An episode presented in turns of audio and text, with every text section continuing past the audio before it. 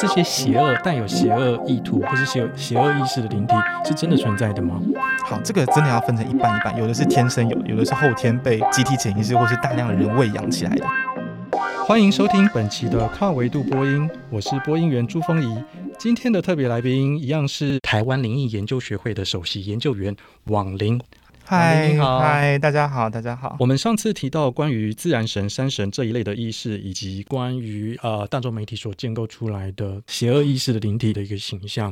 那这让我想到说，我们好像可以来谈谈陈守娘的故事，因为她不是一个自然神，她也不是一个山神，她、嗯、是一个受冤屈、不白之冤，然后死掉过世的，可以说是亡灵。她的例子好像就是介于我们所说的这两个例子当中的一个典范或范例。她她是真实存在的人物。那至于到底真不真实存在，这个还要再另外讨论。那我指的真实存在，不是说她本人存不在，而是说她在死后所建构出来的那个形形象，就她真的这么。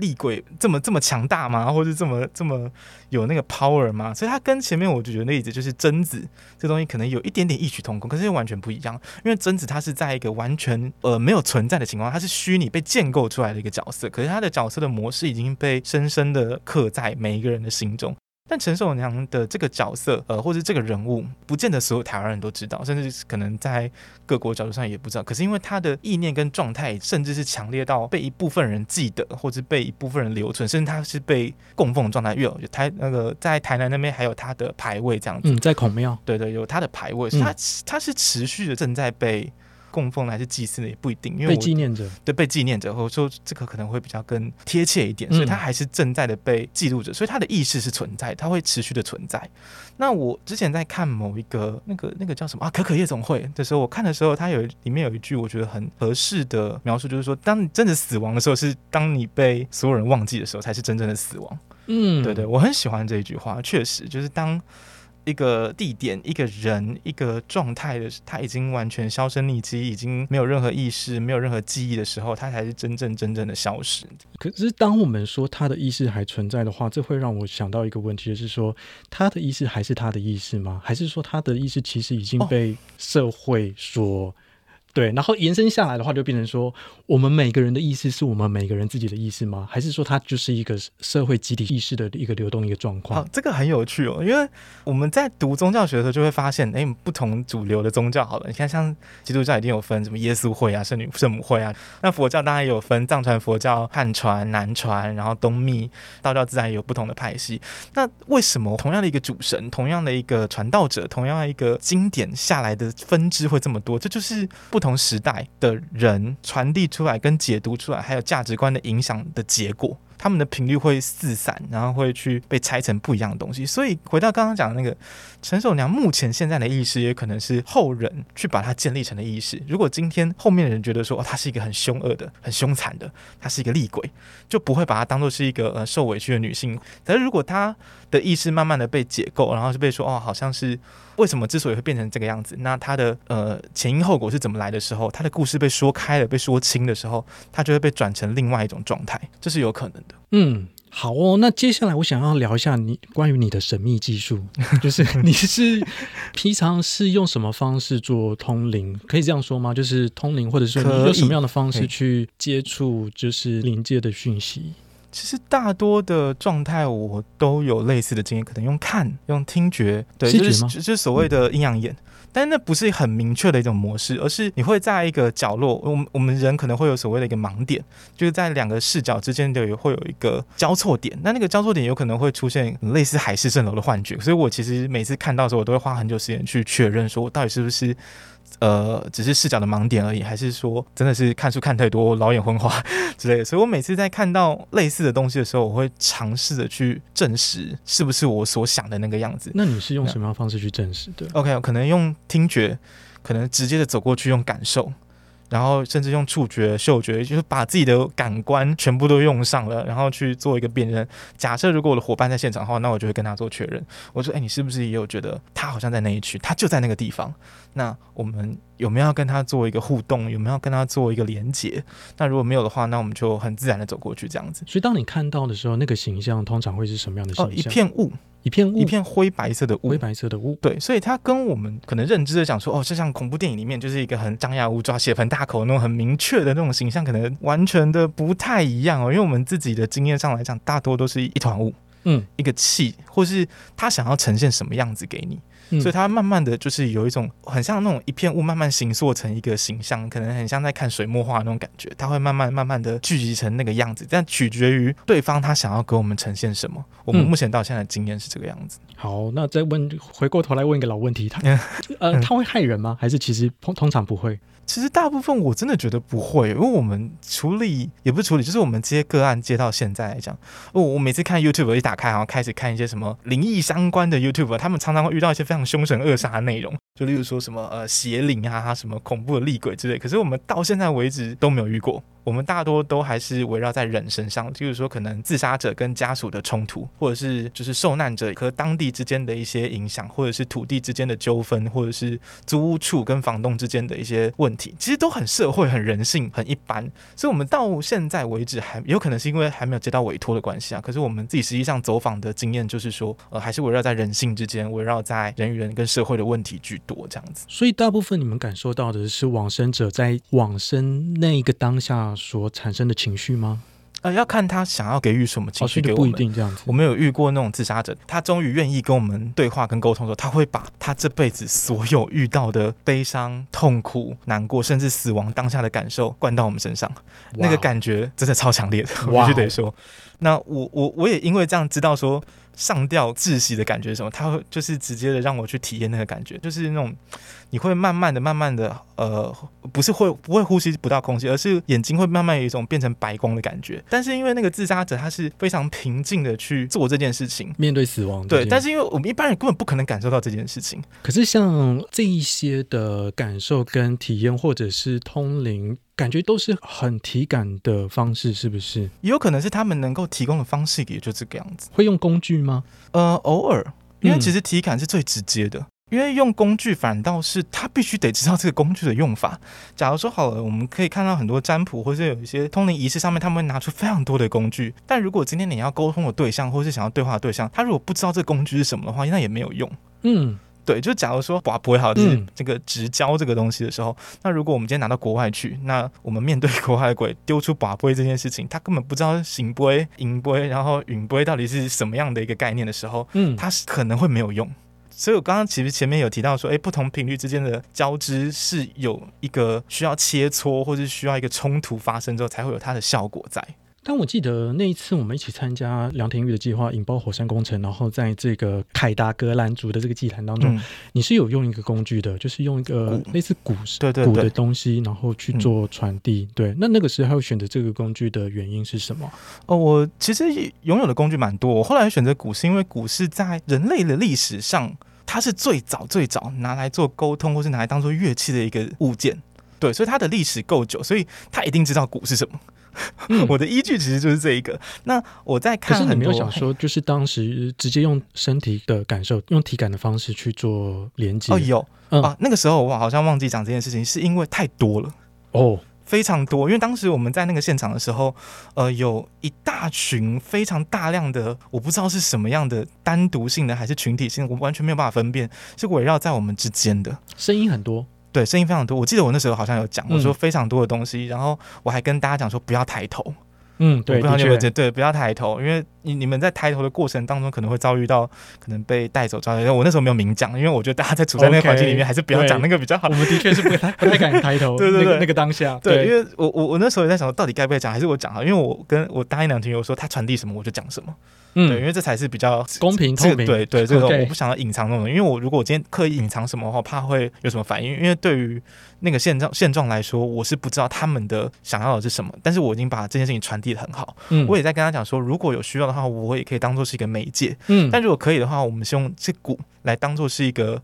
沟通的回应，对，就是我今天用，我今天跟你讲好说，其实用任何东西都可以，只是我跟他讲说这是鼓，对，你一定认得。我今天接下来要传递的讯息是，我可能拍三声，代表说这是我讲完了，然后呃，我会继续再传递声一个，就是我跟他讲一个规则，嗯，那如果可以的话，你可以把这鼓声再回传递给我，了解，对，让所有人都听到。嗯，就不是只有我听到而已，对，所以我一直在尝试用鼓跟他靠近，当做是一个媒介的方式。那当然，我有想过用我自己，可是因为那个声音实在太多了，我很怕啊，呃、就是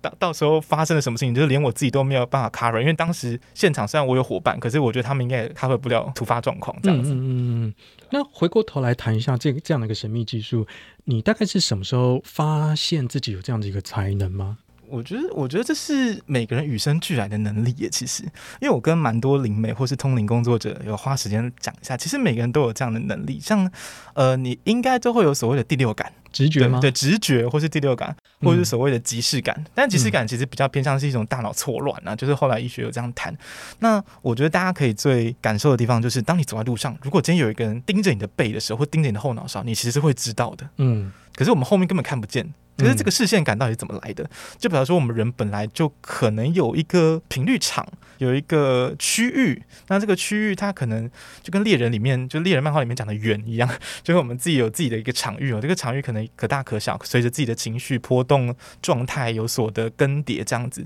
那再来就是第六感、直觉，还有一些念能力。可是这个念能力可能没有那么强烈。那我们一定看到一些新闻说，哎，小时候可能六岁以前都会有所谓的幻想朋友。其实蛮多人都有，我也问过我妈，我说有没有这个东西？有，她说我小时候三四岁的时候都会在房间的角落，就是对着墙壁一直疯狂的讲话这样子。可是我完全没有印象。可是我爸妈说，就是有，我还帮你拍下来。我看了一下影片，哇，自己都吓死了。所以有时候，呃，我也会问过一些我讲座上的朋友说，你们有没有在小时候做过这样的事情？他们都说，哎，爸妈其实都有大概讲过。其实蛮多国家都有做过类似的实验，就是对于六岁以下的孩子去做所谓的人体潜能或者是一些超自然、超心理的一种开发。可是因为现有有的世界的教育并不是朝这个方向发展的，所以我们可能人本来就有这个能力，只是没有一定的就是所谓的教材或是一个基准去把这件事情开发起来。对、嗯，那你自己呢？自己的经历，你觉得你是什么样的因缘机会，然后习得这些？这讲来有点小惭愧，不过没关系，这我已经是讲了也蛮多次，但我觉得还是不要鼓吹这件事情，而是因为我是在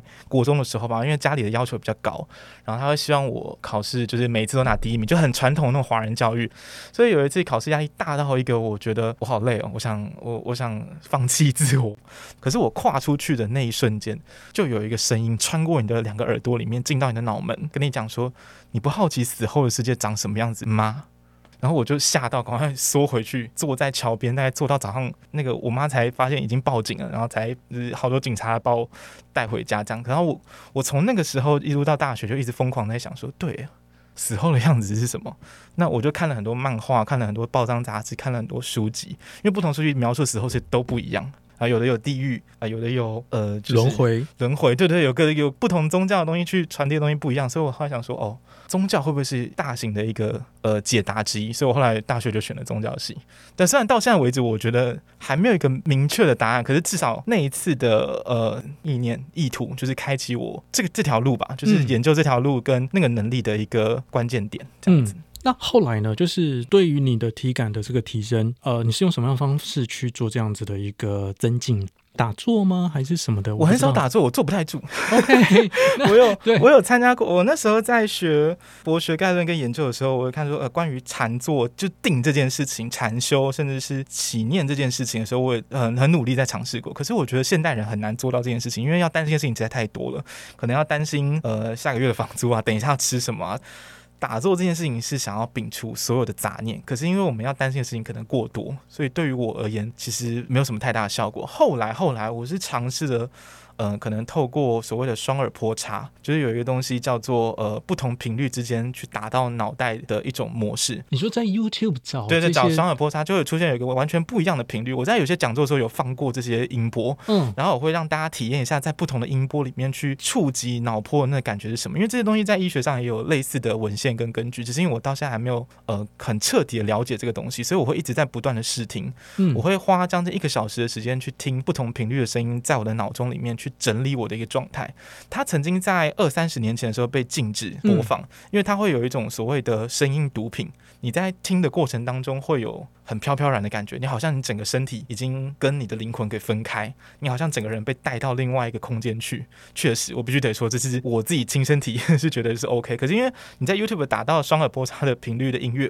会非常大量，所以你要花很久很久的时间去找到你要的频率是什么。所以每个人适合的频率都不一样，完全不一样。对，就是刚回到前面刚刚讲到，就是每个人的频率的那个 match 程度是完全不一样。那我是透过这个东西去强化。或者说回想起我的能力，这让我想到就是另外艺术家陈莹如的作品，他之前有做过类似这种双耳波叉，然后也是来接近一个呃出神嘛，嗯，对，萨满的状态，或是出神的状态，或是一个置换的状态。然后这件作品其实整个的气氛，呃，能量的能量的那个场也是蛮饱满的。然后这件作品是之前在台北市立美术馆有展出过，有有有，有，对对对对，我那时候有去，他是在播放那个声音的时候，在那个场域里面，可是他播放。的那个双耳的平差跟你应该不一样，呃，不一样。这样，因为就我自己的经验上，而且我看使用说明也不使用说明，就网络上推荐的方式是，你必须要戴那种耳道是完全耳塞那种耳机，就是在摒除其他杂音的情况之下，你要去听将近十五到二十分钟的时间，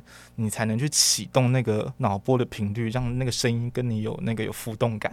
所以其实在，在那会是什么样的感觉啊？就是你可以描述一下吗？你整个人被拎起来，就是整个人整个人被抬起来，然后就是被大气被空间给浮起来那种感觉，呃，我在国外用过合法地方用过大麻了，合法地方强调一下，嗯嗯、那个感觉完全不一样。大麻是把你带进一个世界，但你还是有可以意识的移动，你可以有清晰的状况去探索，就是这个千变漫画世界。但是双耳菩萨它带给你的感觉是你整个人好像被云给就是举起来，然后你整个人呃，你双手双脚其实不太能动，也不是拔掉，而是好像有一个压力正在帮你往前推。但因为你本来就是躺着的状态嘛，因为大部分的双耳波叉的使用的状态之下都是躺着，就半睡眠的状态，所以你会好像有种感觉被鬼压床，可能大家没有那么多鬼压床的经验啦，可是很非常接近。但你的视觉、你的感觉都是被放大的，所以你可以看到就是有非常多的物件啊、东西啊，甚至有星星、轨道或者是空间在你的四周一直在围绕，你好像来到宇宙，你好像来到了一个。电缆或者是光缆光纤所处的那个空间里面，其实每一次感受完全都不一样，像是做梦的感觉吗？还是就是有点像是清明梦的感觉？还是说，嗯哦、清明梦倒是倒是接近，对，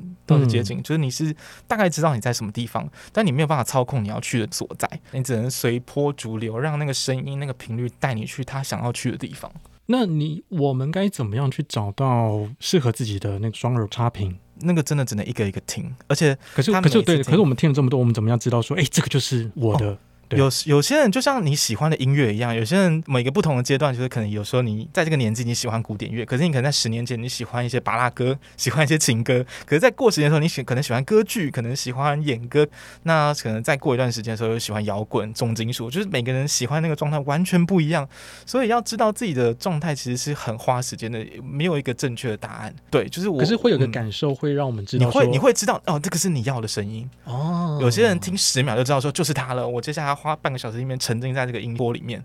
对.我我我觉得我自己的判断是这样，就是我播下去的那一瞬间的五秒钟，我就知道这个是不是我要的。所以这个是你平常用来增进自己感受力的一个技术吗？嗯，比较常用的方式，几乎每天哦，oh. 对，几乎每天。我早上起来的时候，就是先播一段，先找说，哎，我哪一个频率我很喜欢，或者是我可以看一下今天的地球频率是什么。这听起来好像有点玄学，但是我自己个人啊，我自己个人最常用的方式，这样子。嗯嗯嗯嗯嗯，你觉得这样子的经济下去，你可能自己会有神通吗？天眼，或者是我我不知道哎、欸，应该说我我自己都一直都不觉得自己是通灵者、萨满、巫师、巫术者的这样一个身份，我一直都把自己定位在研究者跟调查者的一个状态。只是我刚好有这样的能力，但我可以在调查的过程当中，同时用这样的能力去验证我的结果。嗯，所以它是双向的，嗯，这样子。那我其实不太奢望，也不太希望，对，奢望跟希望这两个词我都用到，因为得知过多的事情真的不是一件好事。嗯。对，我常常听到非常 over 的事情，或者是说我在接个案的时候，或者我可以透过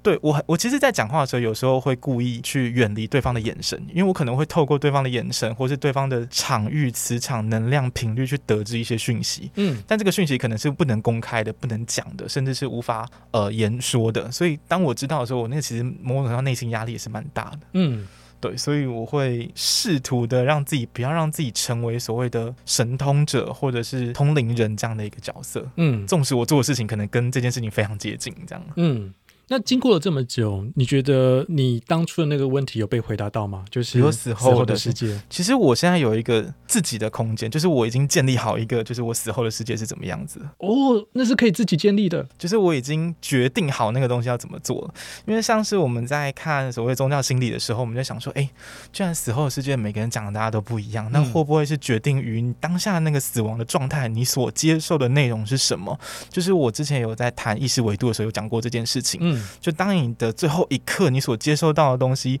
跟你所信信奉、跟你的价值观所接受的内容时候，那就是你死后的那个状态。所以你已经建立好了。我蛮早就建立好，只是就差 实证。可是实证的情况下，就是我必须得就离开这个肉体哦。对，但这个我我不我不知道那个时时候什么时候来，我会期待。但是我还有很多事情要做，所以我不会去主动就是所谓的自杀这件事情。那这个是可以分享的吗？就是关于你建立的世界哦，可以。就是它其实是一个类似尘归尘、土归土的一个世界，就是我回归。到台湾这块土地，但是我不会离开台湾这块土地，我不会去什么地狱，我也不会去到另外一个星球，就是我会想要我自己停留在台湾这块土地，只要这块土地还在，对，那我就希望留在这里，然后不要去其他什么有的什么十八层什么之类的东西，对，虽然那个东西已经在我们的意识里面有一种被建立起来的感觉，因为我们从小听到大的关系是没错，可是这个感觉有点像地缚灵，是吗？是这个蛮接近，蛮接近的，但是这是你你你想要的，或者是我想要的。因为我之前跟其他伙伴有通灵的一些经验，然后他们有遇到一些待在台湾本土的灵体，然后我说他们为什么要留在这边？因为他们觉得这个地方好，这地方舒适，这个地方甚至很有趣。而且之前有问过一个专门在做通灵的朋友，一个灵媒，嗯，他说每次车祸发生的时候，旁边就一大堆灵体凑过来看，就是台湾人那种看热闹的心情跟状态也是会这个样子。所以他们很有趣的是，哎，有些灵体他们是喜欢留在这一块土地的。哇，好台派啊！对，就是他们是会聚集在这个地方，然后维持他们这个精神，一直持续的去改变，或者是在这个地方呃维持他们原本的意思，就他们喜欢这个地方。可是这样会有个问题，就是我的意思说，呃，因为现在台海的局势非常。混乱，然后还有、嗯、对，然后呃不确定性还蛮高的。万一有哪一天台湾真的被统一了，嗯，对，然后整个台湾的环境被改变了，嗯，那如果有这样的可能性的话，要怎么样去面对？我觉得真的要看到时候的文化跟模式是怎么改，因为我们现有的制度跟现有的模式跟环境都是因应在活人身上，但死不是讲死，就是灵体，对，往生者，就灵体，他们那个世界，他们有一套规则没有错，可是这规则非常大量，我我没有办法跟你明确的讲说到底有多少个灵界同时存在，但就我自己的经验跟观察上来讲，有蛮多种的，就是有可能成千上万的不同灵界在在我们的同时所处的一个空间当中。就是我们的空间是维持一个大量交叠的状态，可能有不同时空、不同状态、不同频率，那有不同的人存在这个地方。那之所以会这样讲，是因为我们之前有跟其他伙伴要在一个空间跟场域里面做一个实验，就是我们看到的画面是不一样，我们可能只能看得到那个灵体的一部分，但其他人可以听到灵体的另外一个声音，就是它同时出现在这个空间里面，可是它所处的那个时空的位置是完全不一样的。哦，所以你可以就是把自己局限在，或者是你喜欢在这样子的一个时空当中，但前提是他要知道他那个通道怎么去。OK，就例如说，我可能在台北，我可能连得到三种不同的公开 WiFi，但这个 WiFi 可能都能达到我要的一个内容，但是因为我要选择哪一个通。哪一个 WiFi 当做是我的主要通道的联系点的话，就是你要去判定说哪一个是你要的，哪一个可能会有病毒，哪一个可能是你不友善的，可能会传递一些假讯息给你。所以这个要判定为说，哦，你离世的时候，或者你成为灵体，成为一个一个灵魂状态的时候，你要怎么样在那个地方去取决你所处环境东西可以给予你的一个力量，这样子。所以套回来，我刚刚所讲的就是说，关于台湾的灵界，它可能就有很多时空不同的时空维度，有的时空维度可。可能是过去的历史背景，可能日日治时期，然后有的时空维度可能是现在，有的时空维度可能是呃被中国统一之后的时空维度，但你可以自己去选择这样子。不一定，不一定，这是看你自己的功力这样子，还是说看你自己？真的是看功力，因为有一个很大的问题.这个是优点是缺点，就是台湾的宗教信仰的模式非常自由，嗯，所以有大量的不同的系统，有不同的宫庙、不同的民俗、不同的信仰所建立起各自的系统跟空间，所以在这个台湾这个领域当中，有极为大量不同的。群体世界灵体状况有自己的意念去交织，像我今年初啊，去年去年底的时候，跟梁廷宇有做另外一个计划，就是我们去基隆河还是淡水河，在那个船上面去看呃水上的灵魂。那时候我有直截了当跟他讲说，我发现哎，水面上其实有不同信仰的人都在盯着这条河，有妈祖信仰的，有王爷信仰的，有观音佛祖的，然后有基督教的信仰，全部都是在守护这条河。他们不同之间，诶，是和平共处的吗？还是打架呢？不是，他们就是。呃，算是一起看着这块领地。对，那如果今天某个灵体或是某一个遇难者、受难者，他如果他的信仰刚好跟某一个信仰是对接的频率是对上，例如说他可能是一个基督徒，那他可能在水面或者在水底下遇难的情况下，他就会跟着可能基督教或者是天主教这个频率线，就是我们讲的 WiFi 的入口，就是会过去这个地方这样。但是有趣的是，因为台湾不同的宫庙、不同的宗教灵力的关系，所以他会在一个场域里面有不一样的维度、不一样的视角，但同时在守护这块地方。所以，我可以说，其实你已经建立好自己这样子一个入口了，可以这样说吗？嗯，可以。哇，OK，嗯哼。那一个蛮有趣的，就是说，至少在佛教体系或者是基督教体系，对于死后世界会有一个超脱的想象，嗯、或者一个超脱的一个目标跟目的，就是解脱轮回，然后 Nirvana 的那样子的一个、嗯、的一个一个状态。那个状态并不是你想要的吗？哦，这个其实有不同的说法，就像是轮回这个概念什么时候来的？因为轮回概念是源自于婆罗门教跟印度教，然后是悉达多把它拿过去。这个当然这是历史上面的文本啦。那其实就是当时是当时，现在是现在，所以那个时候所建立的轮回观跟现在建立的轮回观可能是完全天差地别的。所以我们不做一个讨论，只是说我们看历史的文本的时候，发现说哦，它其实是有一个脉络循序渐进下才转到佛教的轮回观这样子。但是因为就是此一时彼一时嘛，所以我们当然不能这样比这样。嗯，但是我们有一种。比较考究者精神说啊，表示轮回观一开始跟佛教可能没有什么太大关系，那我们就可以不用规避这件事情。那我们会回头看说，为什么那么多人信奉这件事情？今天轮回的概念是怎么样组成的？那我们也在疫情下有在观察一件事情，说，诶，疫情之下的世界人口其实在增加，而且增加的密度非常快。它已经从好像短时间，已经现在已经八十亿了，对不对？我记得上一次看的时候还是七十亿多，然后现在已经八十亿，就人口增加那么多。那时候我们有讨论到一个问题：这么多人，这些灵魂是怎么来的？是地球自然产生呢，还是说是这些人轮回来呢，还是分裂来的？我那时候在跟另外两个灵媒，其实在聊这件事情，聊了很久。但是我们没有结论，嗯，其实没有，就是完全不知道说，哎，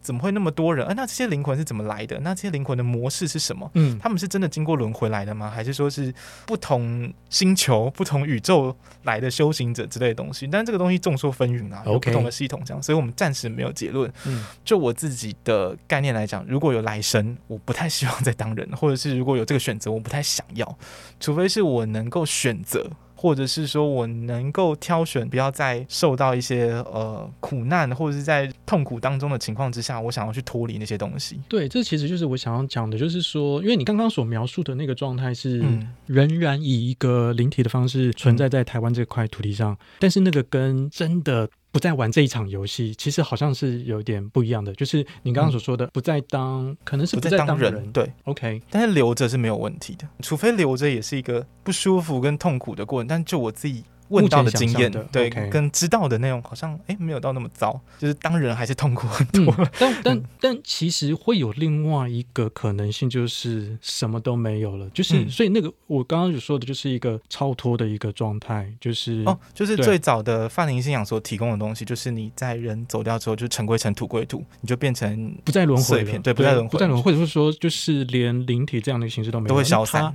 对，然后他们会把它当成是一个最终的极乐世界的一个状态，就是真正的涅槃，嗯、或者是真正的对对对。但是这个不是你的选项，不太希望，因为我今天已经进到研究了，进到这个这个领域了，我会希望说，我如果有这个办法，有这个机会，我真的走了，但是我可以抓住我这个意识，甚至是我有能力，可能找你，可能托梦跟你讲说，哎、欸，我今天在另一个世界，我今天跟你讲这些，在我死后，我我确定我看到的东西都是真的。然后你能不能帮我记录下来，或是我今天有这个能力把这个资讯，另外一个世界的东西给带到现有的人类模式，或给呃，或是带给现在人类的环境里面当中，提供为他们下一步的或是研究的证据。嗯，对，我会希望做到这个等级。哇塞，好哦。那你觉得这样子的一个宇宙观或者是生死观，它是怎么样去形塑你的人生观？你现在会觉得说，呃，人生是什么？然后我们应该怎么样过这一趟的人生？这有点累。如果真的要讲的话，希望大家就是不要看太多各种不同的作品，因为它会让你的脑袋非常的打结。因为你说作品吗？对，因为呃，有些像恐怖电影好了，它一定会形塑出让你恐惧的事物出现。OK，但其实这几年的恐怖作品好像都围绕在心理、人性居多，嗯、就是人以人性为主，就是可能家庭的情绪勒索，或是那种亲人之间、友情之间的那一种传递，是相聚相聚来讲是这更恐怖。尤其是像种族议题，还有或者是说呃国与国之间的议题，这种的恐怖一直越来越多这样子。对，那早期的都是用可能特效啊，或者是创建一个角色，可是好像慢慢大家不知道是胃口大了还是怎么样。我觉得，我觉得这好像也是跟就是整个的社会演进有关系，嗯、就是大家对于心理这件事情，然后它变成一个蛮大家能够体会到的一个恐惧的根源，对对对，也是有这个可能。对，对，没错，就像今年那个很有名的恐怖片嘛，嗯《咒》嘛，对，这个应该台湾人大家都知道，把日本人自己吓得半死。我那时候看日本人的评论，就是、嗯、哇，怎么没有看过这么恐怖的东西？对，为什么日本的鬼片才恐怖？他们作为鬼片大国，居然会怕这个。嗯、但因为我觉得我们看《咒》，我我自己有写一篇关于《咒》的，也不算影评嘛，就是我对于他的恐惧意识里面做一个解析，这样子。那可能没有写得很清楚，因为我觉得要表达的东西可能太多太多。但他毕竟还是围绕在一个家庭之间，就是我可能一个妈妈对于小孩一种强烈的意识所。产生出来的后续的所有结果。对，所以我觉得它的延伸点都还是围绕在家庭之间跟人性之间。我觉得人与人之间还是比较有那个 shock 的的状态出现，反倒是鬼。我觉得我们认知的灵体，它真的没有我们想象中那么恐怖，就他们还是我们的一部分，甚至是你走掉之后，它也是你的一个部分，这样子。嗯，甚至是那些灵体，可能对于其他人来说，也是他们原本生前的朋友。所以那这样可以说，就是你会觉得说，啊、呃，我们人生在这个世界上，呃，如果可以的话，尽量不要被其他的状态给影响，这样子，或者说。其他的意念，或者说其他的意识形态所影响，你的意思是这样吗？就是，呃，或者是说，你觉得人可以过得更自由，还是怎么样的？这很困难，因为刚刚其实前面就有提到说，人口现在来到八十亿了，但是地球能够 怎么讲？我我之前有看一个关于人类学的一个讨论，他说人。地球能够维持的人类模式，呃，人类的数量大概就只有十亿而已，现在已经超出将近八倍之多。嗯，那这个资源一定会不平均。那在不平均的情况之下，一定会有冲突，然后冲突有抢夺，有争议，有不同的一些价值观也好，频率之间的冲突也好。这就，就是之前有提到说，频率会因为随着一个人的状态有所大量的冲突，甚至产生出呃，我与我与你之间，甚至与其他人之间的对立。那这个对立就会带来很恐惧，或者是呃带来。悲剧带来悲伤这样的情况之下，那很难去跳脱这样的东西。尤其是这几年，呃，因为疫情之间的政治局势，那最近也刚好选完选举完，你看大家在新闻上、在内容上大量的冲突，所以你很难去抽身这样的情况之下，尤其在社会的环境的模式当中。所以，如果真的要讲的话，我觉得大家应该要更知道说自己所处的环境是什么，面对一个什么样的课题，跟你身边的人、你所处的地点、环境、人物、周遭。它所带来的影响是什么？然后去慢慢的的抽丝剥茧吗？还是要去挑选？因为你很难，你开始已经慢慢的难以去分辨说到底什么是假讯息。我必须得说，就好几个新闻一来，我可能到底要相信还是不相信？到底该不该知道还是不该知道？但是每天的讯息一直来，一直来，一直来，所以它会更进一步的去影响接下来人类的模式。而且人类可能会越来越接近混乱，要是 资讯战再这么下去的话，所以我其实某种程度上是蛮担心，因为人口而多，然后因为世界在变迁的情况之下，会有什么样的发展。不过之前有一个预言，就是二零四五年的时候，人口会剩下只有一半，这是一个蛮有名的预言。但是说，所以我们在想说，等到那个时候会有什么样的情况发生，我其实也在期待。这其实蛮恐怖的，只剩下一半，对，只剩下一半的人。但那个预言其实没有明讲，他只说二零四五年是一个呃人类科技的一个起点，奇异的奇，它会有一个很大型的变化，然后我们呃所有的周遭人事实地物全部都会大型改变。所以在面对这样的一个资讯爆炸的一个时代的话，我们应该要时时保持怀疑的态度吗？还是嗯，我自己都是先优先就是把我自己顾好，就是让我自己处在一个哦，我今天是舒适的。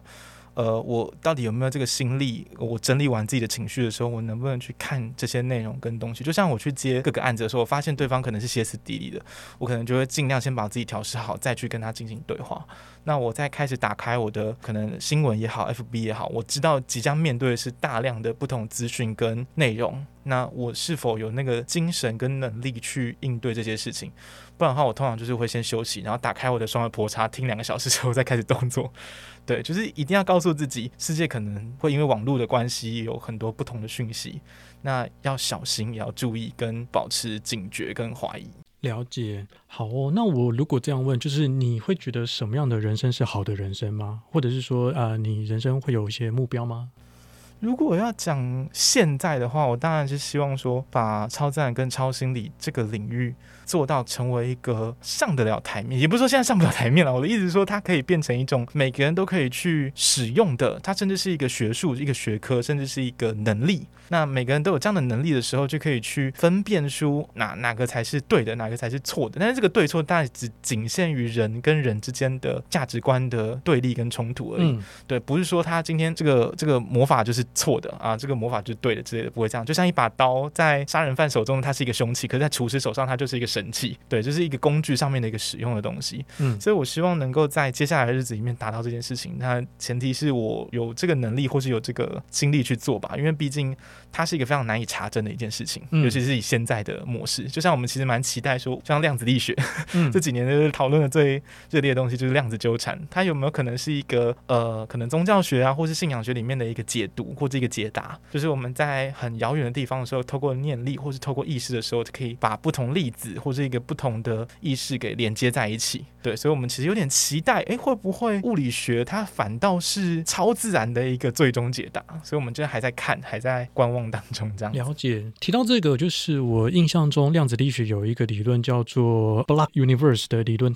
简单来讲，就是说，他会认为，呃，过去发生的事情跟未来发生的事情，其实都已经命定好了。因为是相对论的关系，然后因为光速有限的关系，嗯、所以可以有不同的时空切片。所以，呃，在不同的相对速度之下，未来发生的事情，对某些不同速度的人来说，它其实已经发生过了，或者说它正在发生。那、嗯、这个就会让我想到说，关于占卜这件事情。就是呃，我知道说你可能也会有使用不同的占卜的技术，嗯，对。那我想问的是说，对于未来你是怎么样去看这件事情呢？它是一个命定的未来，还是说它是一个开放性的？我觉得它还是浮动的，嗯，不真的是定案的，也不真的是可开放。我觉得它就是一个浮动的一个状态，就好比说，哎，我们出生年月日都是被定案的嘛，就是已经、嗯、已经被写在出生证明的。像我之前有接过很多个案，他说，哦，你看他的命盘是长什么样子，他的星盘是长什么样，确实那都是固定的。但是我们可以透过不同的行为、不同的意念跟形式，甚至是在占卜的过程当中给出的结果，都会去影响这个人所作所为。